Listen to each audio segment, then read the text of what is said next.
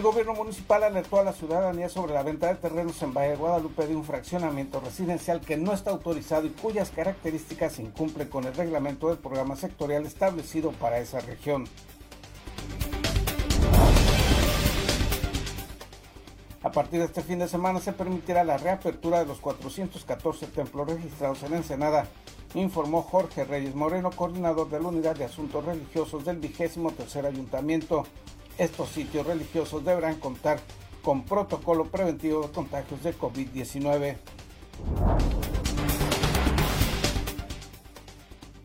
Las iglesias católicas de Ensenada realizaron una reapertura gradual de sus sitios de culto y se aplicarán estrictas normas sanitarias y de prevención en todas sus actividades públicas, informó el obispo Rafael Valdés Torres.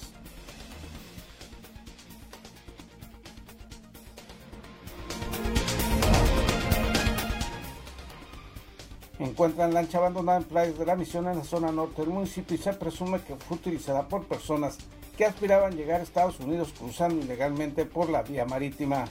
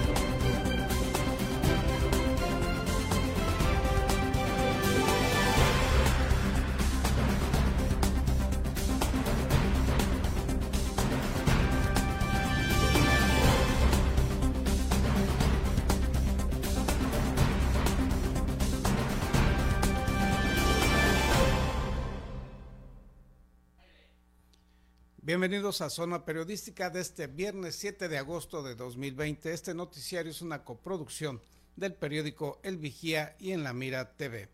A partir de este fin de semana se reabrirán las actividades públicas religiosas, pero será bajo las siguientes normas.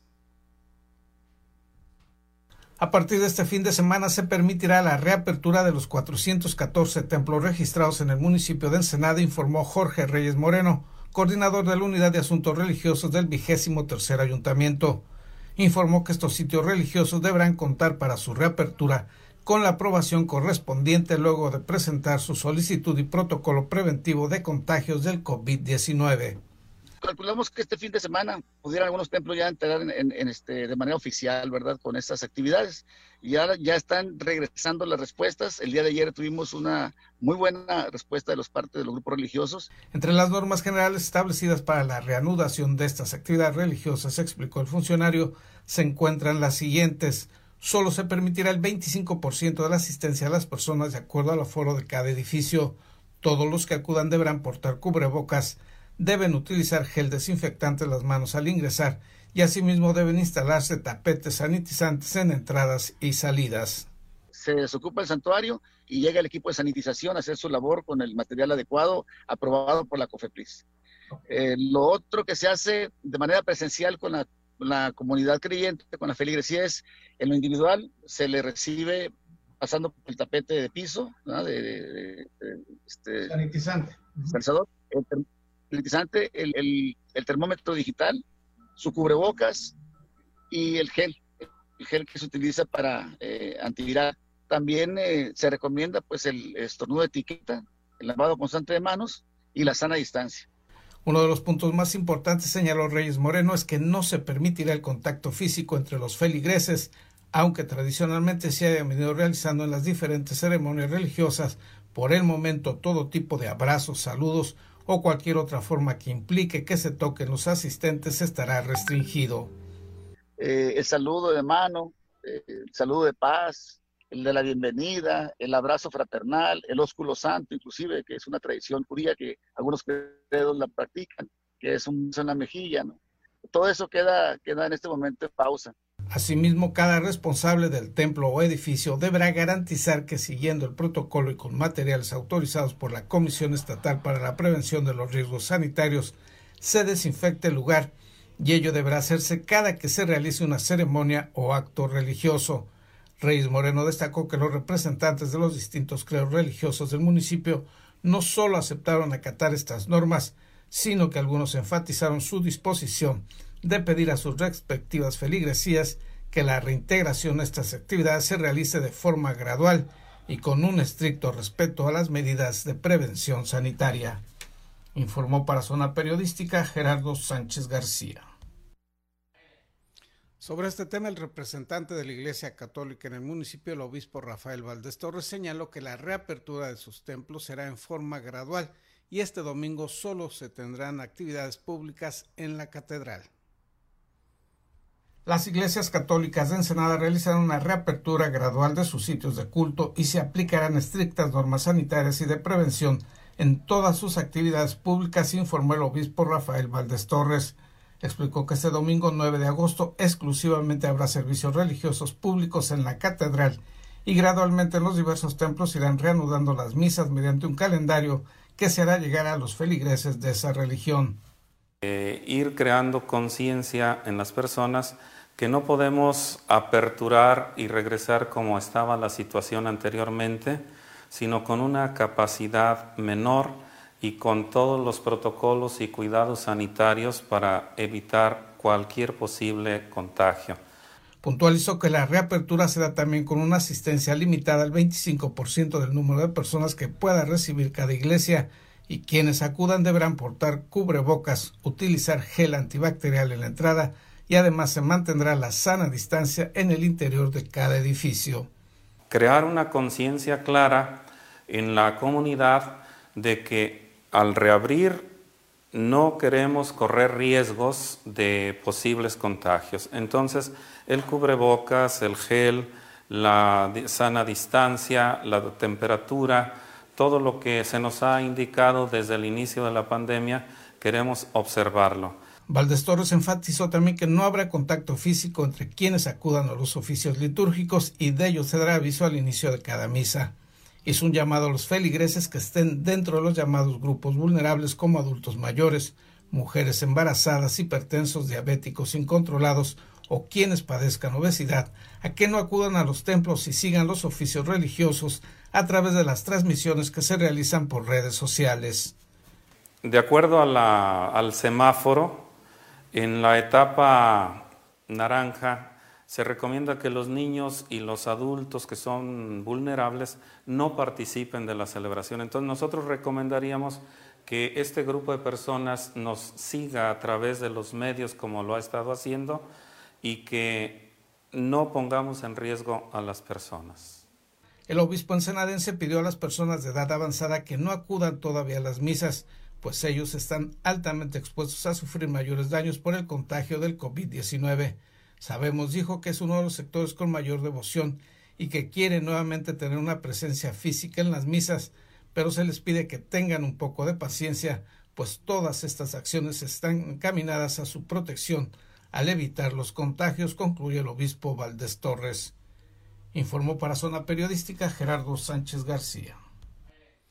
Y esta es la situación del COVID-19 en Baja California en las primeras horas de este viernes, de acuerdo al reporte de la Secretaría Estatal de Salud. En la entidad a lo largo de este periodo pandémico se tienen registrados 14.103 casos de personas contagiadas y son 2.739 el número de muertos. En, de muertos en los cinco municipios. El desglose por municipalidades es el siguiente. En Mexicali se tienen 7.443 registros de personas contagiadas y son 1.283 las personas fallecidas a causa del COVID-19. En Tijuana se reportan 4.166 casos registrados y 1.139 fallecimientos por dicho coronavirus. En Tecate se informa de 335 personas contagiadas y 80 los decesos. En Playas de Rosarito son 181 los contagios registrados y 15 los fallecimientos. En Ensenada, durante esta pandemia, se han registrado 1.958 casos confirmados y el número de muertos es de 222. Esto de acuerdo a las cifras de la Secretaría Estatal de Salud hasta las primeras horas de hoy viernes. Y se aplicarán pruebas gratuitas de, COVID-19 a quienes crucen la frontera. pero esto se da del lado de los Estados Unidos. El reporte con nuestros compañeros de la jornada Baja California. En dos semanas será instalado un punto para realizar pruebas gratuitas del COVID-19 en la garita peatonal Pet East del lado americano, así lo informó el supervisor de la Junta del Condado de San Diego, Greg Cox, durante una conferencia de área en torno a la pandemia del coronavirus y sus cifras.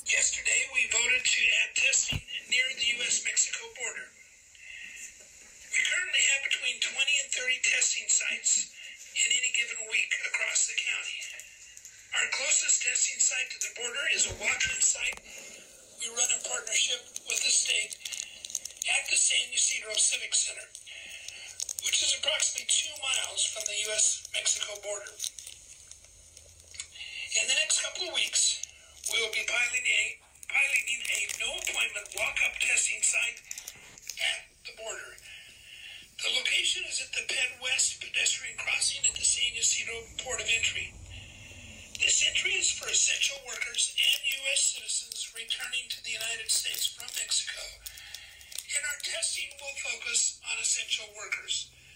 We estimate that we can conduct up to 200 tests Según el funcionario del condado de San Diego, se proyectaron realizar 200 pruebas diarias del COVID-19 sin previa cita, a diferencia de los 30 módulos que necesitan una cita previa. Se atenderá principalmente a los trabajadores esenciales que tienen residencia estadounidense y ciudadanos americanos, pero cualquier persona puede realizarse este llamado test del COVID-19. La garita de San Isidro es el punto fronterizo de alta movilidad, pues estiman que son alrededor de 20 mil personas las que diariamente cruzan la frontera entre Tijuana y San Diego y al haber cerrado los otros puntos fronterizos peatonales.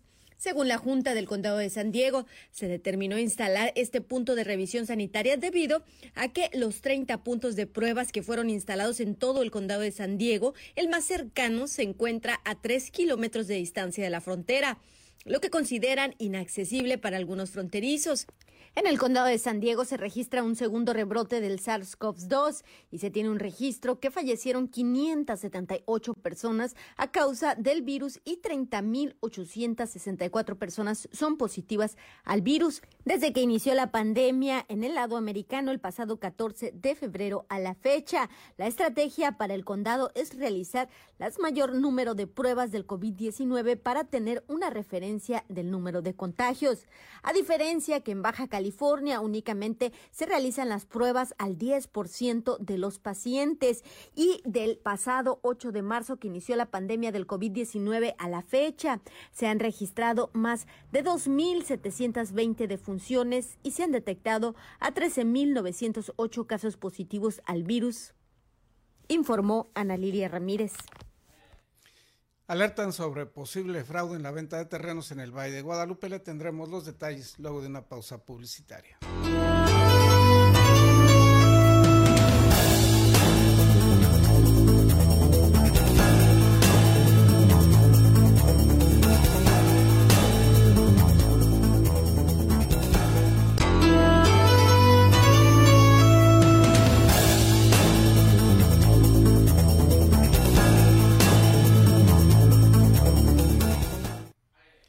Funcionarios municipales alertaron a la población sobre la venta irregular de terrenos en el, ex, en el ejido El Porvenir en la llamada Ruta del Vino. Esta es la historia.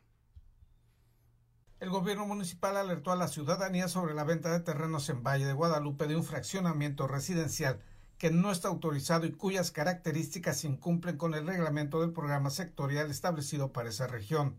Héctor Villalobos Buelna, director de Administración Urbana, Ecología y Medio Ambiente, informó lo anterior luego de recibir diferentes solicitudes de información sobre un desarrollo denominado Residencial Taray, que está ofertando lotes de 600 metros cuadrados.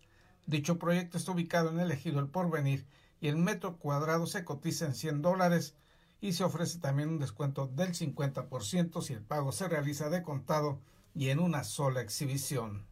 Residencial Taray en el cual están publicando por ahí que están viendo lotes de hasta, hasta 600 metros. Me tomé la libertad de hablar con el jefe del departamento de fraccionamientos y me comenta que como tal no está ingresado nada dentro de esta dependencia. Villalobos Bueno indicó que tras hacerse una revisión se comprobó que en el gobierno municipal no existe ninguna solicitud de autorización de dicho proyecto residencial que no hay ningún estudio de factibilidad y según la información que se brinda por los promotores, se incumpliría con el programa sectorial de esa región, establecida como una zona agrícola, y solo podría hacerse subdivisiones mínimas de 4 hectáreas y no de lotes de 600 metros como se están comercializando. Es decir, ellos no han iniciado ningún trámite, ni siquiera factibilidad. Son varios pasos por los cuales uno tiene que llegar a pasar para tener el acuerdo de fraccionamiento ya autorizado en el diario oficial del Estado. Y ellos no han empezado con ninguno de ellos aún. Ellos han estado, vaya, no, no obran ningún documento por acá.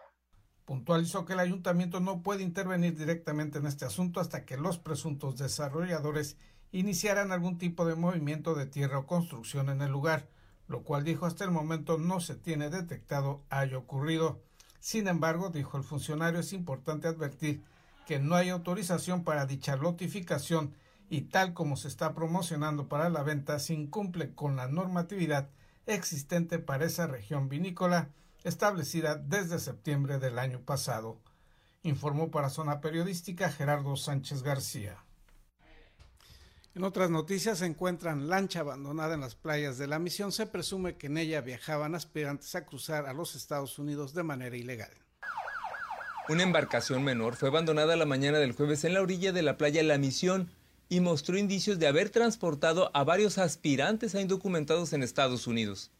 La lancha de unos 5 metros de largo por uno y medio de ancho fue abandonada por desconocidos alrededor de las 9.30 horas sobre la orilla de la playa La Misión, en la delegación del mismo nombre, a unos metros del área de estacionamientos. La embarcación es de color blanco, con la leyenda La Providencia en la parte frontal izquierda, y su presencia en la arena fue reportada por ciudadanos a la central de emergencias de C4. La policía asignada a la delegación y autoridades navales hallaron en el interior de la lancha dos bidones de color azul, uno grande y otro chico, ambos a la mitad de su capacidad con combustible. Debajo del tablero de mando de la lancha, las autoridades localizaron varias botellas con agua para beber y a varios metros de distancia de la nave hallaron esparcidos sobre la arena cinco chalecos salvavidas. Un testigo relató haber visto a siete personas que bajaron de la lancha y comenzaron a correr entre la arena hacia los estacionamientos, donde había un vehículo esperando, Luego subieron y se alejaron de la zona. La embarcación fue remolcada a los muelles del puerto de Ensenada, donde quedó a disposición de la autoridad federal investigadora. Para Zona Periodística, César Córdoba. Se recupera favorablemente un policía municipal que fue agredido en la ciudad de Tijuana. El reporte desde esa ciudad con nuestros compañeros y colaboradores de la jornada Baja California. Se encuentra fuera de peligro y estable, recuperándose de salud en un hospital de la ciudad, el policía municipal Luis Antonio Ruiz Telles, quien fue herido tras enfrentamiento con presuntos delincuentes en el cañón del Sainz, informó el alcalde de Tijuana, Arturo González Cruz, y reiteró el apoyo del operativo desplegado por la corporación policíaca, donde fueron abatidos tres presuntos delincuentes. Pero no nomás fue más adecuado, fue con valentía y con entrega a la ciudadanía. Eh, el policía afortunadamente se encuentra estable, yo voy a ir a visitarlo más tarde. Eh, quiero saludarlo personalmente y, pues eh, he estado al pendiente de su estado, he estado en comunicación constante. Hace unos momentos pregunté cómo se encontraba se encuentra bien de salud, tuvo algunas eh, situaciones que se atendieron a través de una operación, pero afortunadamente está fuera de peligro. Vamos a estar atentos de todo lo que requieran. Eh, la Fiscalía ya tomó cuenta de la investigación que se debe realizar en torno a este incidente. Yo solo quiero destacar la entrega de nuestras policías para cuidar a los ciudadanos y que lograron frustrar este, estos actos delictivos. Fueron, fueron ah, al parecer eh, fueron atacados los policías y, repelieron la, agresión. Eso tiene que investigarse con la fiscalía, pero mira, por un lado, y los ciudadanos están solicitando que la policía actúe cuando vea esta situación, ¿verdad? Ahí, eh, al parecer, como te digo, fue un acto donde fueron agredidos y respondieron a la agresión. El reporte policial emitido por la Secretaría de Seguridad y Protección Ciudadana de Tijuana indicó que los agentes de la Policía Municipal atendieron un reporte en la calle Ruiseñor de la colonia San Luis. Había presuntamente sujetos armados desmantelando un vehículo. Según el boletín oficial, al lugar se trasladaron los oficiales, quienes tuvieron a la vista a los hombres señalados, los cuales, al verse sorprendidos, realizaron detonaciones en contra de los uniformados, hirieron a uno de ellos. Sin embargo, de manera extraoficial se filtraron las fotografías de donde se ve una cartulina con un mensaje de amenazas entre carteles de drogas antagónicos y que contradicen el reporte oficial de los hechos, pues se aprecia que los tres presuntos delincuentes fueron sorprendidos por impactos de bala y en el lugar se ve un arma larga pero está alejada de los cadáveres. Al ser cuestionado el alcalde sobre las inconsistencias del reporte policiaco, el edil informó que será la Fiscalía quien determine el avance de las investigaciones y se coinciden los reportes policiales. Informó Ana Lilia Ramírez. Vamos a ir a una pausa comercial al regreso la sección Doc Drum, en la cual Jesús López Gorosabe mostrará desde las alturas uno de los lugares más hermosos de la península baja californiana.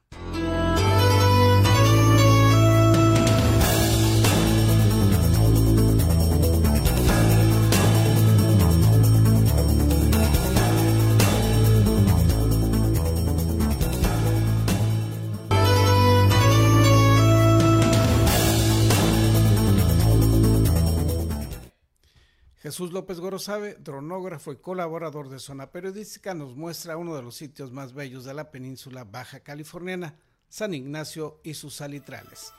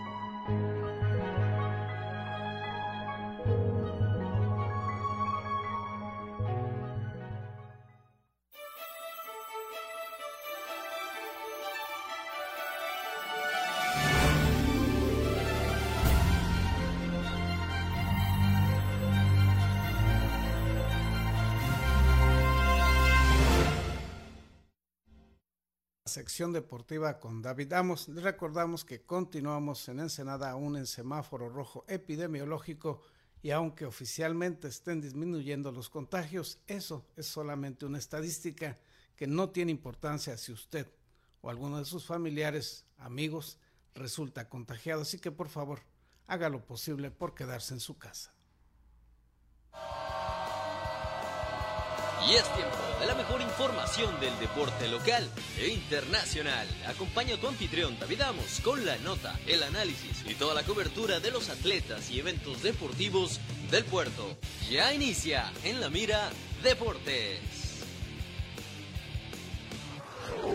Hola, ¿qué tal amigos? Es un gustazo estar con ustedes nuevamente en esta ocasión, como ya lo hemos venido haciendo desde casa. ¿Y qué les parece si iniciamos precisamente con la información deportiva? Porque tengo bastante de qué platicarles. Iniciando con el Offroad, la Baja 1000, la nota de la cual hemos hablado toda la semana en este noticiero. Precisamente, la verdad es que la Baja 1000 se queda en casa. Sí tenemos Baja 1000 del 17 al 22 de noviembre en el puerto de Ensenada. Después de esta lucha en redes sociales entre las distintas autoridades, la alcaldesa de de Mexicali, por supuesto, que se querían llevar todas las carreras, dijeron, Ensenada no las quieren, pues Mexicali levantamos la mano, se llevaron la baja 500, se querían llevar la baja 1000 y todas las demás competencias del off-road. Obviamente, eh, pues las autoridades en Ensenada dijeron, ah, no, ¿saben qué? Siempre sí, sí los queremos aquí, después de ponerles trabas tras trabas a Score International, a final de cuentas se, se aclaran las situaciones, porque es la verdad, la baja 500, la baja 1000, todo este tipo de competencias nos genera muchísima derrama económica y pues nos conviene a todos, es la verdad, más en estos tiempos de COVID-19 y de pandemia en el que vivimos necesitamos por donde sea meterle ingreso a la ciudad definitivamente. Y en otras noticias se aprueba la regulación de cerveza en eventos deportivos masivos en nuestra ciudad, eh, eh, principalmente en los estadios, ¿no? Como en Nueva Ensenada, en los campos de béisbol, ya se puede vender cerveza oficialmente, nada que debajo del agua, nada que eh, con permisos chuecos, etcétera. Ya legalmente se pueden vender. Esto es bueno, sin duda alguna es bueno porque les digo, dices, a ver, bebidas alcohólicas en un evento deportivo es un poco ahí eh, como que no checa, pero la verdad es que honestamente ayuda bastante al crecimiento del deporte. A nivel internacional siempre se ha eh, vendido alcohol porque saben y entienden que es un apoyo bastante fuerte. Ahora, el dicho hecho, como dicen por ahí, hay mucho derecho, porque después vamos a ver que la gente se va a quedar después del partido de béisbol a tomar. Y ahí es donde está la situación, porque ¿quién está detrás de todo esto? El regidor Raúl Vera, que está al frente de la Comisión del Deporte, siempre ha luchado por el deporte y hemos estado de acuerdo con él en muchísimas cosas, pero también hay que recordar que fue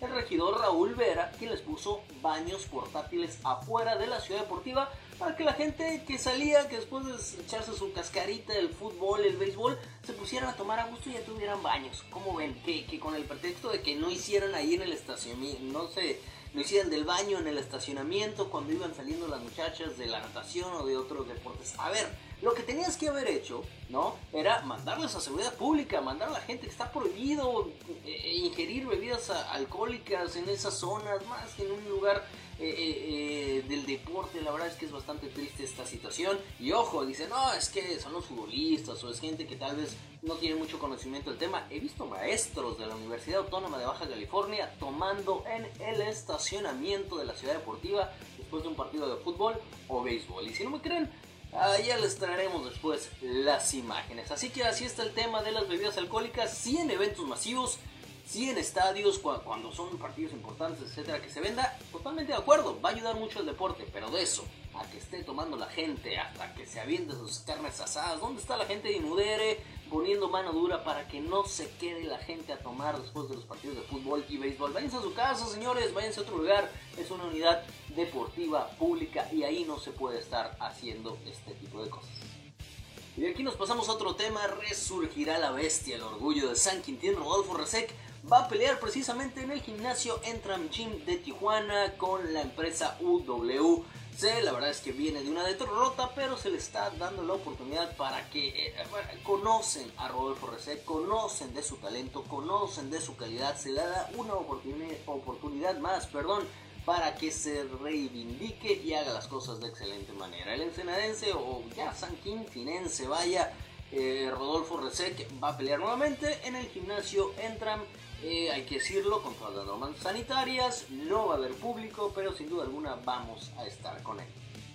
En otras noticias, INDE actualiza a sus entrenadores. La verdad es que como no han tenido mucho trabajo por el tema de la pandemia, mandaron a descansar a muchísimos atletas, otros ya están retomando por supuesto, pues se han dedicado eh, eh, a actualizar, a impartir cursos a los entrenadores del Instituto del Deporte de Baja California, que me parece bastante bien, hay que estudiar, siempre hay que estar preparados, hay que estar actualizados, pero también ojalá se actualicen en el tema de entender el proceso de un atleta, porque eh, sí, seguramente la gran mayoría de los entrenadores saben perfectamente lo que están hablando, saben perfectamente cómo entrenar atletas, Pero luego cuando les exigen medallas, oye, tráeme medalla, eh, eh, eh, se comprometen muchísimos procesos que en este programa lo hemos hablado con distintos entrenadores. Y al final de cuentas, por distintos intereses se pierden los atletas, ¿no? Qué bueno que se preparen, qué bueno que se actualicen, pero también apliquen los señores. Es ahí donde vamos a estar al pendiente con los entrenadores del INVE, del Instituto del Deporte de Baja California. Y para cerrar la nota deportiva, bueno, el Atlético Ensenada movió nuevamente sus fechas para el 17 de agosto. ¿De qué les hablo? De las visorías. Atlético Ensenada, ayúdenos por favor a ayudarles, ayúdenos a hablar bien de ustedes, porque la verdad es que cada cosa que han dicho a final de cuentas lo cambian, a final de cuentas terminan siendo mentiras de su presidente Antonio Lozano. La verdad es que es bastante triste lo que está sucediendo con el Atlético Ensenada. ¿Qué profesionales tienen? Cero. ¿Por qué? Porque dicen que van a traer grandes futbolistas. A final de cuentas, todos sabemos que no iba a ser cierto. Dicen que van a hacer las visorías en tal fecha. A final de cuentas, no lo son. Y han dicho tantas y tantas cosas que la verdad es que no están haciendo las cosas bien. Ayúdenos porque sí, todos queremos. Porque luego sale el presidente y se empieza a pelear con la gente y dice que no queremos que se realice este proyecto. Por supuesto que queremos este proyecto, pero una cosa es quererlo y otra cosa es tenerlo. Porque ni siquiera tienen eh, eh, el permiso con la gente del patronato de la unidad de la ciudad deportiva, del campo 1 de la ciudad deportiva. O sea, van a hacer visorías, no tienen ni siquiera el permiso. Van a hacer visorías por ahí de 600 muchachos que quieren hacer las visorías. ¿Les vas a hacer las pruebas rápidas? Dicen que van a pagar 300 pesos, pero una prueba no cuesta 300 pesos. El equipo va a poner todo el demás dinero que se necesita para hacer las pruebas rápidas para cada uno de los... A ver, si ni siquiera te dan permiso de correr en grupo en la pista de la ciudad deportiva, vas a meter a 600 muchachos a hacer las visorías de fútbol. La verdad, es un tema complicado siempre con la gente del Atlético de Ensenada. No nos da buena espina, no nos da confianza, lo vuelvo a repetir. Ojalá se realice, pero a este paso lo veo complicado, por, por así decirlo, ¿no? Y con esto damos por terminada la nota deportiva. De verdad, gracias por su atención. Despedimos su noticiero también de Gerardo Sánchez con Zona Periodística. Mi nombre es David Amos. Hasta la próxima.